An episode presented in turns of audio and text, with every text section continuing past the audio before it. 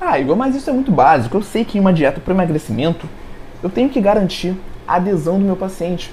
É muito básico, mas grande parte dos nutricionistas não fazem isso. Né?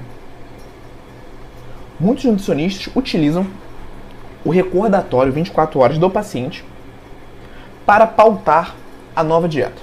Então, por exemplo, é comum o paciente relatar: Ah, Igor, no meu café da manhã eu tomo uma xícara de café puro sem açúcar e eu como é, quatro fatias de pão de forma com geleia de frutas, né? geleia comercial de frutas. No caso, dois sanduíches de geleia.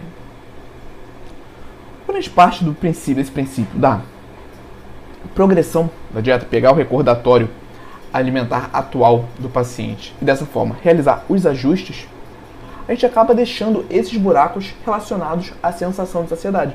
Então, para esse exemplo que eu dei aqui, um erro comum é simplesmente cortar parte dessa refeição. Ou seja, se o paciente consumia dois sanduíches de geleia, passar a consumir somente um. De fato, é um ajuste, vai ajudar a promover um déficit calórico, porém não garante saciedade. Certo? Então, em certas situações, nós vamos sim precisar modificar a dieta do nosso paciente para aumentar a saciedade. Uma excelente dica, se possível, né, é o consumo de proteínas em todas as refeições. Tentar prescrever proteínas em todas as refeições.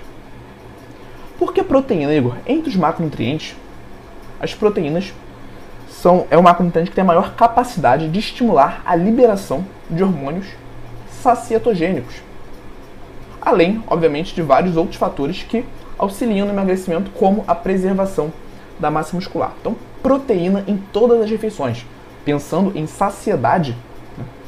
tentar aplicar proteína em todas as refeições do nosso paciente.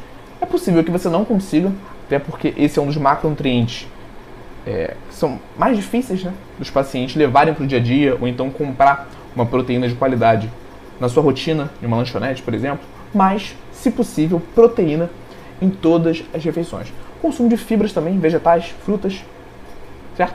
E existem algumas estratégias que nós podemos utilizar para aumentar a saciedade na refeição, como por exemplo, o consumo de líquidos antes da refeição. Então, se é um, um horário que o paciente sente muita fome, uma estratégia que nós podemos utilizar, obviamente, se esse paciente não tiver nenhum problema de refluxo, é o consumo de um ou dois copos de água antes da refeição. Isso vai auxiliar na redução do consumo alimentar naquela refeição. Outro ponto, ordem dos alimentos. Então, se, por exemplo, se o paciente, por exemplo, começa a refeição pela, pelos vegetais, ocorre ali o maior preenchimento do estômago, maior sinalização de saciedade. Também é uma excelente estratégia para que esse paciente não sinta tanta fome durante a refeição. E aí, gostou desse corte? Aqui é o Igor e eu quero te convidar para assistir às aulas completas e gratuitas toda quarta-feira, 19 horas, ao vivo no YouTube. Para participar, é só você se inscrever no link que está na descrição desse episódio do podcast e nos vemos lá quarta-feira, 19 horas, ao vivo no YouTube.